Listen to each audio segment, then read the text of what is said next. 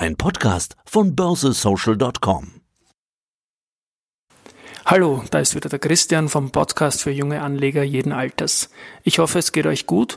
Wir haben einen neuen Beitrag für euch, der mir persönlich ziemlich am Herzen liegt. Äh, es ist der Jahresbericht der FMA, das ist die österreichische Finanzmarktaufsichtsbehörde. Es klingt jetzt ein bisschen gefährlich und so weiter und so fort, ist es aber nicht, denn diese, diese Behörde, die liefert in ihrer Tätigkeit auch letztendlich Struktur und Überblick über den österreichischen Finanzmarkt und wir haben mit Genehmigung der Behörde da einige Seiten daraus im Original jetzt für den Podcast parat. Meine Kollegin Lea liest das und es geht dabei um die Struktur des österreichischen Banken- und Versicherungsmarktes, um die Situation bei den Pensionskassen und bei den Fonds. Es geht um die Asset Manager, es geht um Family Offices, es geht um WPDLU, das sind die Wertpapierdienstleister. Also ganz ein guter Überblick, das Ganze per Stand Ende 2019. Viel Spaß beim Hören, wünscht euch Christian. Die Zahl der Beitrittsverträge insgesamt ist zum Stichtag gemessen an den Dienstgeberkontonummern um 4,65 Prozent von 1.386.884 auf 1.451.362 angestiegen. Dabei erhöht sich die Anzahl der Beitrittsverträge in der Mitarbeitervorsorge um 4,09 Prozent von 662.349 auf 689.411 und jene der selbstständigen Vorsorge um plus 5,16 Prozent von 724.535 auf 761.951.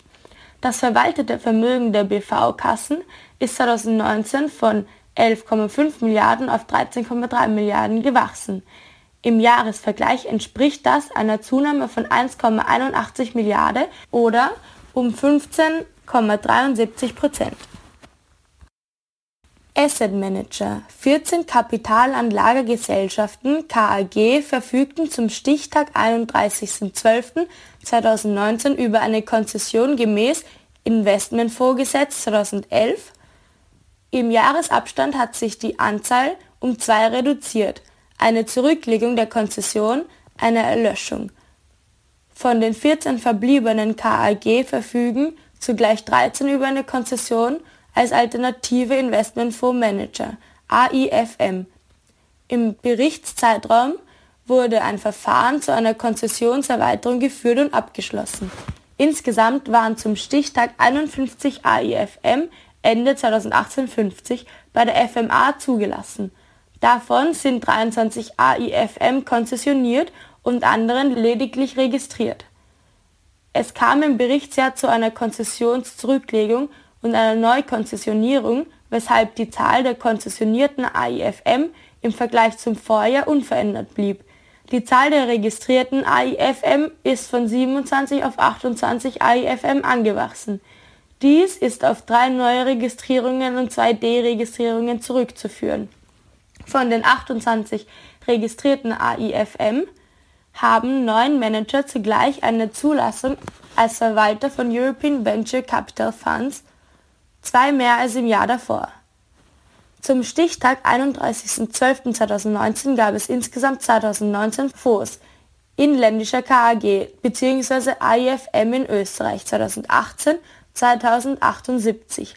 Diese Zahl inkludiert in Summe 48 AIF, davon 11 EU-VECA, die von registrierten AIFM in Österreich verwaltet werden. Fünf österreichische IMO KAG verwalteten insgesamt acht Publikums-Immobilienfonds sowie fünf Immobilienspezialfonds, allesamt zugleich AIF. Die Entwicklung der Anzahl inländischer Fonds der letzten fünf Jahre sowohl für OGAW als auch AIF wird in der Tabelle 13 dargestellt. Überdies beaufsichtigt die FMA auch die Einhaltung der einschlägigen Bestimmungen des INF FG 2011 und AIFMG für die Bootbanken bzw. Verwahrhersteller und Investmentsfonds. 15 Kreditinstitute waren im Bereichszeitraum in diesem Geschäftsfeld tätig. Wertpapierdienstleister, konzessionierte Unternehmen. 108 Wertpapierdienstleister waren zum Stichtag im Besitz einer aufrechten Konzession der FMA, davon 65 als Wertpapierfirma WPF und 43 Wertpapierdienstleistungsunternehmen WPDLU, drei alternative Investmentfondsmanager AIFM und sieben Kapitalgesellschaften KAG verfügten über eine Zusatzkonzession nach dem WAG 2018. Vier Versicherungsunternehmen waren ex lege zur Annahme und Übermittlung von Fondsanteilen berechtigt. Damit hat sich die Zahl der Anbieter nach einem langjährigen signifikanten Rückgang erstmals wieder stabilisiert. Das Verhältnis der Konzessionen untereinander hat sich trotzdem weiterhin zugunsten der WPF, die höhere regulatorische Anforderungen erfüllen müssen, dafür aber EU-weit anbieten dürfen, verschoben.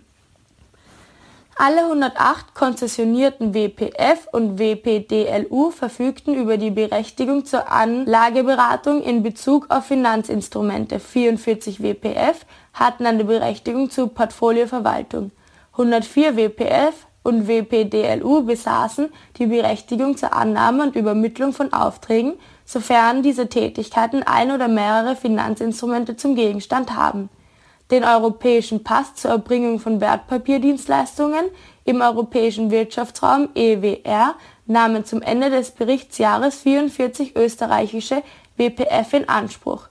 Hiervon hatten sieben Unternehmen Zweigniederlassungen im EWR. Hinsichtlich der geografischen Verteilung und konzessionierten WPF und WPDLU innerhalb Österreichs ist anzumerken, dass insgesamt 61 Unternehmen und somit 56,84 Prozent aller konzessionierten Unternehmen ihren Sitz in Wien hatten. Es folgen Oberösterreich, Salzburg und die Steiermark mit neun sowie Vorarlberg mit acht konzessionierten Unternehmen.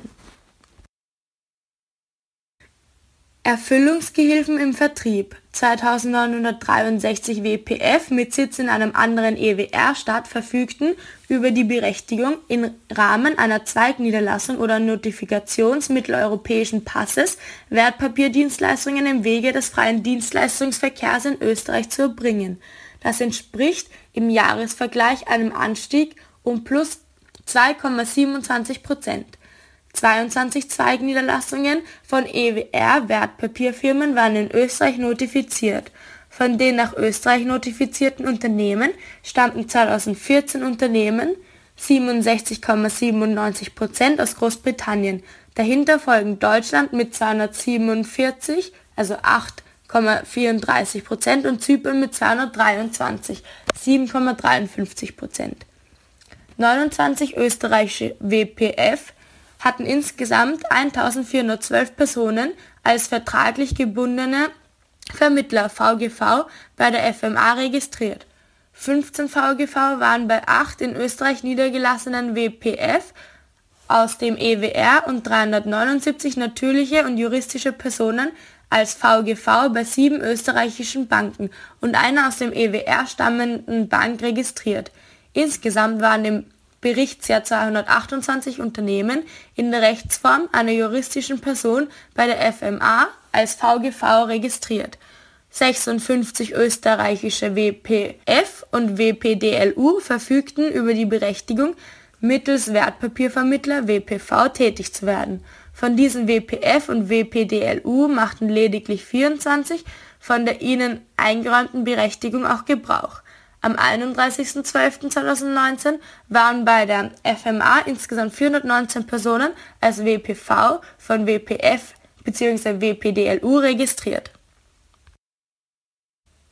Referenzwerte Administratoren Gemäß den Vorgaben aus der Referenzwerteverordnung haben sich all jene Indexanbieter, die in der EU Indizes anbieten, die als Grundlage für Finanzinstrumente, Investmentfonds und Verbrauchbarkredite verwendet werden, als Administrator gemäß dieser Verordnung re registrieren zu lassen. Für Administratoren mit Sitz in Österreich hat dies bei der FMA zu erfolgen. Im Berichtsjahr wurde von der FMA die Wiener Börse AG als Referenzwert an Administrator in Österreich registriert. Diese stellten zum 31.12.2019 insgesamt 147 nicht signifikante Referenzwerte bereit, die zu 22 Referenzwertfamilien zusammengefasst sind. Entsprechend den Übergangsbestimmungen der Referenzwerteverordnung hatten Indexanbieter, die am 30.06.2019 bereits Referenzwerte bereitstellten, bis zum 01.01.2020 einen Antrag auf Konzessionierung bzw. Registrierung bei der FMA zu stellen. Derzeit ist ein weiteres Registrierungsverfahren bei der FMA anhängig. Geschäftsentwicklung Banken und Zahlungsinstitute 2019 stiegen die Forderungen an Nichtbanken um 4,6 Prozent und hatten mit 54,9 Prozent den größten Anteil an der Aktivseite des österreichischen Bankensektors. Der Anteil dieses Bilanzpostens konnte somit im Vergleich zu 2018 um 0,2 Prozentpunkte gesteigert werden. Die Verbindlichkeit gegenüber Nichtbanken erhöhte sich volumenmäßig plus 3,4 Prozent sanken jedoch anteilsmäßig um minus 0,4 Prozentpunkte. Mit 50,5 Prozent machten sie aber weiterhin den größten Anteil auf der Passivseite aus.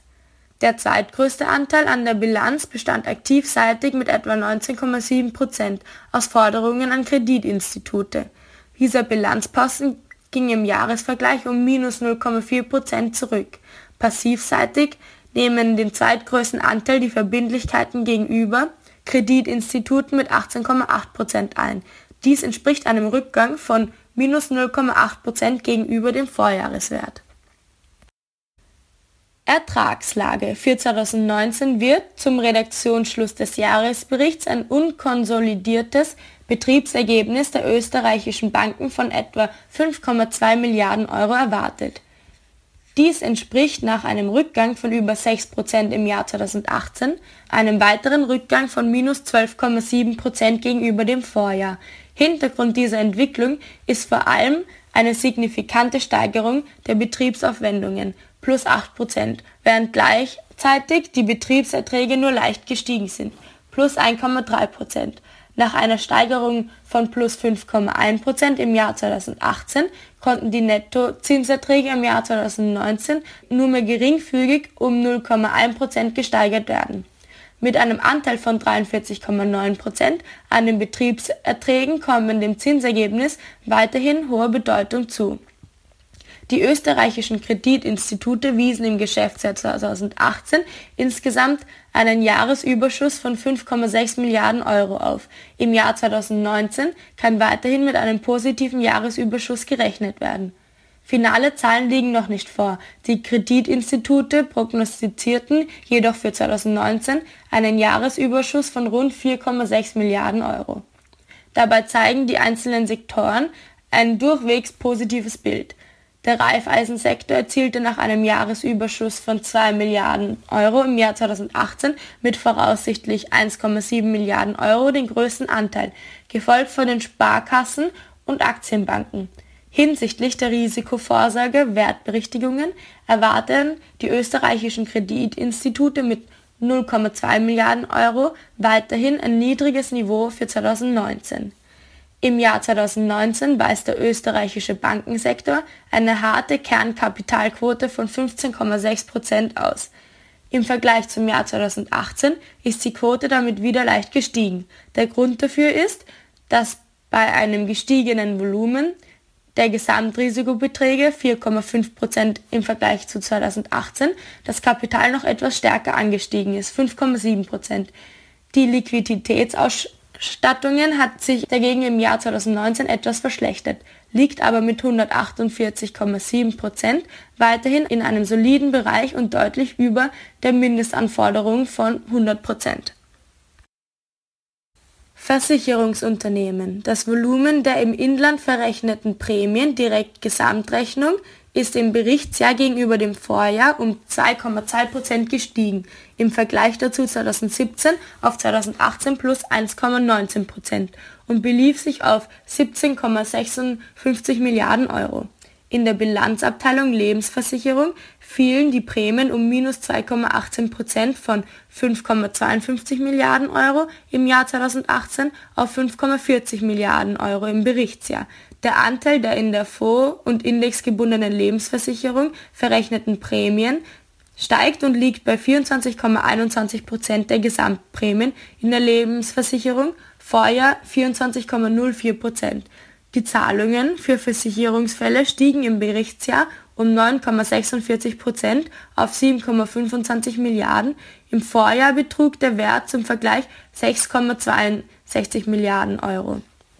Die Bilanzabteilung Schaden- und Unfallversicherung verzeichnete mit verrechneten Prämien in Höhe von 9,83 Milliarden Euro ein Plus von 4,13 Prozent gegenüber dem Vorjahr.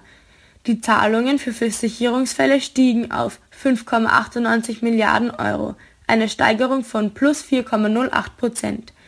Die Bilanzabteilung Krankenversicherung erzielte mit verrechneten Prämien in Höhe von ca. 2,33 Milliarden Euro ein Plus von 4,86 Prozent. Die Zahlungen für Versicherungsfälle erfuhren eine Erhöhung von 1,54 Milliarden Euro oder rund 5,85 Prozent. Die Umsatzrendite zeigte mit 9,7 Prozent im Berichtsjahr eine steigende Tendenz zum Vorjahr, 2018 6,8 Prozent. Das Ergebnis der gewöhnlichen Geschäftstätigkeit erhöhte sich im Berichtsjahr um 45,04 Prozent auf 1,69 Milliarden Euro. Im Bereich der Kapitalanlage zeigte sich weiterhin ein deutlicher Überhang bei Investitionen in zinstragenden Wertpapiere. Aktieninvestments befanden sich weiterhin auf niedrigem Niveau. Die Eigenmittelausstattung der Versicherungen, der SCR Solvabilitätsgrad Solvency Capital Requirement betrug zum Ende der Berichtsjahre im sektorweiten Median 238,10 Prozent der Mindestanforderungen. Dieser Wert ist geringer als der Vergleichswert aus dem Vorjahr 255,29 Prozent. Pensionskassen. Zum Stichtag 31.12.2019 verwalteten die österreichischen Pensionskassen zusammen Vermögenswerte im Volumen von 24,3 Milliarden Euro, eine Steigerung um rund 13,51 Prozent gegenüber dem Vorjahr. Diese Veränderung des verwalteten Vermögens resultierte im Wesentlichen aus Beitragszahlungen, Pensionsleistungen, Zuflüssen aus neu abgeschlossenen Pensionskassenverträgen und dem Ergebnis der Vermögensveranlagung. Während 2018 die durchschnittliche Veranlagungsperformance der Pensionskassen noch bei minus 5,1% lag, wurde im Berichtsjahr ein Plus von 11,6% erzielt. Die gesamten aggregierten Vermögenswerte der österreichischen Pensionskassen setzten sich aus 43% Anleihen, 34% Aktien, 7% Cash, 10% sonstige Vermögenswerte, 5% Immobilien und 1% Darlehen zusammen. Betriebliche Vorsorgekassen. Den betrieblichen Vorsorgekassen BV-Kassen sind im Berichtsjahr an laufenden Beiträgen in Summe von 1,72 Milliarden Euro plus 7,24% im Vergleich zum Vorjahr zugeflossen davon 1,6 Milliarden Euro plus 7,35 Prozent aus der Mitarbeiter- und 122,86 Millionen Euro plus 5,86 Prozent aus der selbstständigen Vorsorge. Das insgesamt verwaltete Vermögen stieg auf 13,3 Milliarden Euro. Zur Auszahlung als Kapitalbetrag gelangten 2019 insgesamt 586,93 Millionen Euro an 521.241 Anwartschaftsberechtigte. Im selben Zeitraum übertrugen 39.085 Anwartschaftsberechtigte ihre Anwartschaften in Höhe von insgesamt 43,5 Millionen Euro an eine andere BV-Kasse. Zudem überwiesen 490 Personen insgesamt 2,27 Millionen Euro an eine Pensionskasse oder eine Pensionszusatzversicherung bzw. an eine betriebliche Kollektivversicherung. Die Verfügung über Abfertigungsanwartschaften erfolgen wie bereits in den letzten fünf Jahren zum Großteil im Vorhang der Auszahlung als Kapitalbetrag. Die BV-Kassen erzielten im Berichtsjahr mit ihren Kapitalanlagen eine durchschnittliche Performance von plus 5,74 Prozent 2018 minus 1,97 Prozent. Die BV-Kassen erzielten im Berichtsjahr mit ihren Kapitalanlagen eine durchschnittliche Performance von plus 5,74 Prozent, 2018 minus 1,97 Prozent. Die BV-Kassen haben ihren Anwartschaftsberechtigten einen Mindestanspruch zu garantieren. Dieser setzt sich aus den zugeflossenen Abfertigungsbeiträgen zuzüglich allenfalls übertragener Altabfertigungsanwartschaften sowie allenfalls aus einer anderen BV-Kasse übertragener Abfertigungsanwartschaften zusammen und wird auch als Kapitalgarantie bezeichnet. Darüber hinaus steht es BV-Kassen frei, eine über die Kapitalgarantie hinausgehende Zinsgarantie zu gewähren. Im Jahr 2019 wurde von einer BV-Kasse eine solche Zinsgarantie angeboten. Asset Manager. Die 14 von der FMA konzessionierten Kapitalanlagegesellschaften gemäß INVFG KAG verwalten in Österreich zum 31.12.2019 exklusive des verwalteten Fondsvolumens der Immoca AG ein Fondsvolumen von 184,89 Milliarden Euro. Im Jahresvergleich ist dies eine Steigerung von 20,33 Milliarden Euro bzw. ein prozentueller Anstieg um plus 12,36 Prozent. Nach dem massiven Rückgang 2018 von 10,87 Milliarden Euro oder um minus 6,2 Prozent konnte damit wieder ein historischer Höchststand erreicht werden. Im Laufe des Jahres 2019 gab es hohe Nettomittelzuflüsse in Summe von 3,59 Milliarden Euro. Im Vergleich dazu wies das Jahr 2018 Nettomittelabflüsse in Höhe von 809,17 Millionen Euro auf.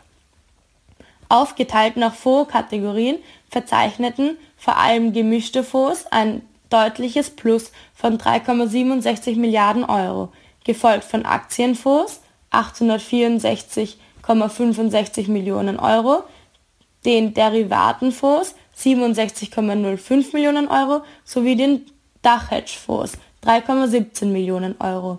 Die stärksten Abflüsse waren, wie auch schon in den Jahren zuvor, bei Rentenfonds mit minus 684,57 Millionen Euro beziehungsweise bei kurzfristig orientierten Rentefonds mit minus 317,16 Millionen Euro zu beobachten. Die Dominanz der Kategorie der gemischten Fonds spiegelte sich, wie auch in den vergangenen fünf Jahren, nicht nur in den Nettomittelzuflüssen, sondern auch in der Aufzählung des gesamten Fondsvolumen wider. Mit Stichtag 31.12.2019 waren in dieser Kategorie 83,55 Milliarden Euro bzw. 45,19 Prozent des Gesamtvolumens veranlagt, gefolgt von den Rentenfonds mit 62,7 Milliarden Euro bzw. 33,57 Prozent. An dritter Stelle lagen Aktienfonds mit 32,95 Milliarden Euro bzw. 17,82 Prozent gefolgt von kurzfristig orientierten Rentefonds 3,24%, Prozent, Derivatefonds 0,11% und Dachhedgefonds 0,07%. Unterteilt nach Zielgruppen waren die Anteilsinhaber zum Jahresende 2019 zu 50,36% in Publikums und zu 49,64% in Spezialfonds investiert. Diese Zahlen schließen auch alternative Investmentfonds AIF gemäß INVFG 2011 wie zum Beispiel Spezialfonds und andere Sondervermögen ein. Zusätzlich verwaltet der Alternative Investmentfondsmanager AIFM, die nur gemäß AIFMG konzessionierten oder registriert sind, per 31.12.2019 ein Fondsvolumen österreichischer AIF von etwa 0,9 Milliarden Euro. Hinweis, vorläufige Zahlen zum Zeitpunkt der Berichtserstellung. Zum Stichtag 31.12.2019 verwalteten die fünf österreichischen Immobilienkapitalanlagegesellschaften Immoca AG ein Fondsvolumen von insgesamt 9,19 Milliarden Euro, ein Vermögenszuwachs gegenüber dem Vorjahr um 10,12 Prozent. Wertpapierdienstleister Österreichs Wertpapierdienstleister haben 2019 ein Kundenvermögen von zusammen 43,16 Milliarden Euro betreut, verglichen mit dem Vorjahr ein Rückgang um 6,33 Milliarden Euro. Die Anzahl der Kunden nahm um minus 8,12 Prozent ab, gleichzeitig fiel das pro Kunden betreute Vermögen um minus 5,08 Prozent. Vom gesamten betreuten Kundenvermögen entfielen rund 75 Prozent auf Dienstleistungen aus Portfolioverwaltung, Fund Advisory und Drittmanagement. Unter Drittmanagement sind von Investmentfondsgesellschaften und alternativen Investmentfondsmanagern auf Wertpapierunternehmen ausgelagerte Tätigkeiten des kollektiven Portfolio-Managements zu verstehen. 57 Prozent der generierten Umsatzerlöse stammten aus der Portfolioverwaltung. Ungebrochen ist weiterhin auch der Trend zur Spezialisierung und Professionalisierung der auf dem Markt auftretenden Unternehmen. Besonders deutlich spiegelt sich dies im Verhältnis des gesamtbetreuten Kundenvermögens professioneller Kunden zu jenem von Privatkunden wider, das im Berichtsjahr bei rund 7 zu 1 lag. Ein Grund, warum besonders institutionelle Anleger bzw. professionelle Marktteilnehmer auf Wertpapierunternehmen zurückgreifen, ist das umfassende Angebot. Die Services reichen vom Beratungsmandant über eine strategische oder taktische Asset Allocation bis hin zur ausgelagerten Verwaltung eines Investmentfonds. Weiters liegt es auch daran, dass Wertpapierfirmen in Marktphasen steigender Kurse und sinkender prognostizierter Werte für das Wirtschaftswachstum langfristigen Entwicklungen nachzuspüren versuchen. Neben der Passgenauigkeit, also einem Zuschnitt des Portfolios auf die Anlagebedürfnisse des Investors, ist vor allem auch die Flexibilität, die die Wertpapierdienstleistungen der Vermögensverwaltung bei sich ändernden Kapitalmärkten bietet, ein Vorteil, da der Vermögensverwalter in der Regel schnell im Rahmen des Vermögensverwaltungsvertrags auf die Kapitalmärkte reagieren kann. IFD und IFR, ein neuer rechtlicher Rahmen für Wertpapierfirmen. Die Regulierung für Wertpapierfirmen steht auf einem neuen Fundament. Die Investment Firm Directive IFD sowie die Investment Firm Regulation IFR veröffentlicht am 5.12.2019 im Amtsblatt der Europäischen Union schaffen umfangreiche neue Regeln für Wertpapierunternehmen. Ein eigenständiges Regelungswerk für Wertpapierfirmen zur stärkeren Berücksichtigung ihrer spezifischen Geschäftsmodelle und Risiken wurde bereits seit längerem in der EU diskutiert. Das neue Regelwerk muss jetzt national umgesetzt und präzisiert werden. Obwohl die nationale Umsetzung durch den österreichischen Gesetzgeber noch aussteht, zeigt sich bereits, dass die neuen Regeln in einigen Bereichen komplex ausfallen und die betroffenen Wertpapierfirmen vor einigen Herausforderungen stellen werden. Internationale Zusammenarbeit. Als integrierte Aufsichtsbehörde über den Finanzmarkt Österreich gehört die FMA einer Vielzahl transnationaler europäischer sowie globaler Organisationen und Verbänden an, die sich mit Regulierung und Aufsicht der Finanzmärkte befassen. Sie schließt unter anderem Memoranda of Understanding ab und beschickt alle relevanten Gremien und Arbeitsgruppen. Dadurch arbeitet die FMA aktiv an der Weiterentwicklung der Regulierung sowie in der konkreten grenzüberschreitenden Aufsichtstätigkeit mit. So hat die FMA 2019 in rund 290 permanenten oder temporären internationalen Arbeitsgruppen die Interessen des österreichischen Finanzmarktes vertreten.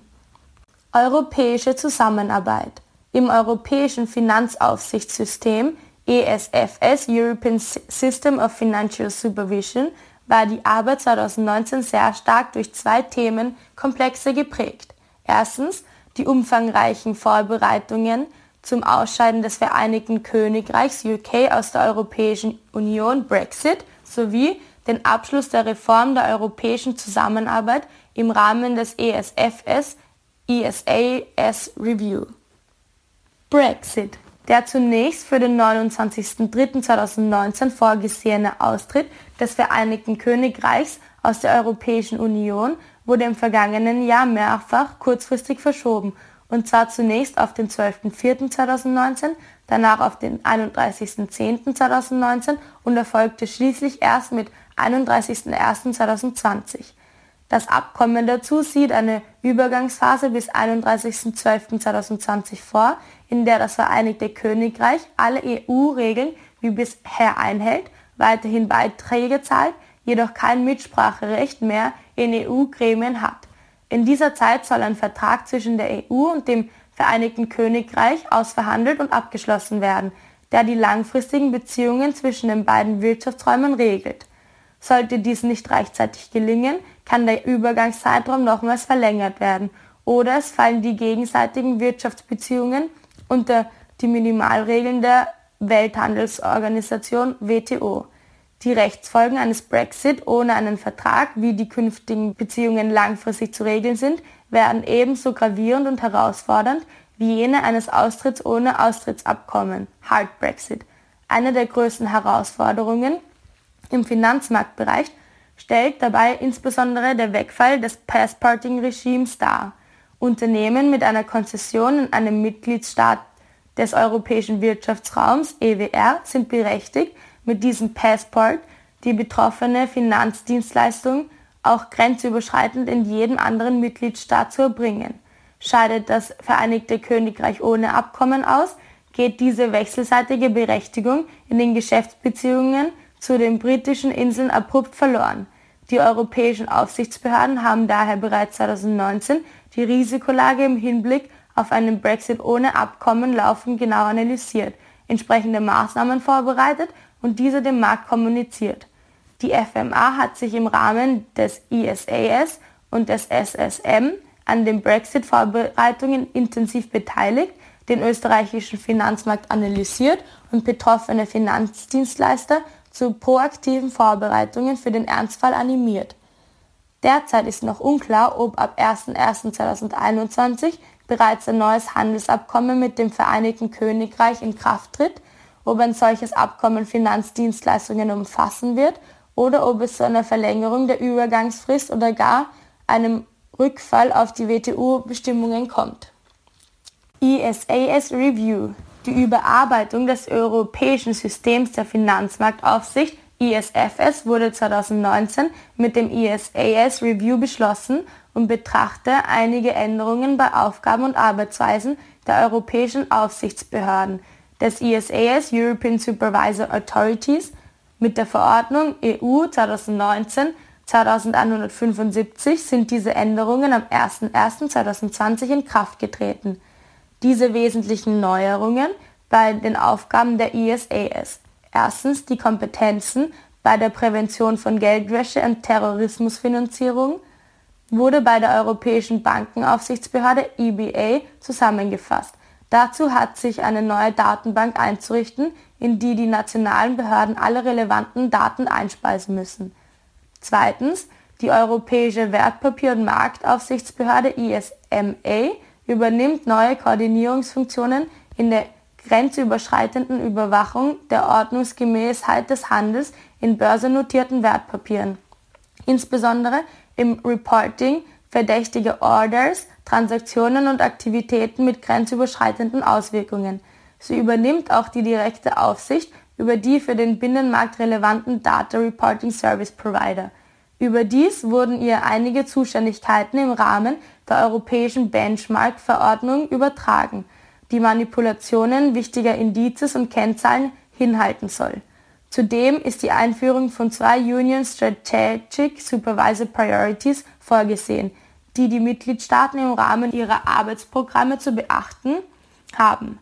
Diese sind alle drei Jahre von den ESA-Aufsichtsregimen, den Boards of Supervisors, BOS, festzulegen und in den Arbeitsprogrammen der nationalen Aufsichtsbehörde zu beachten.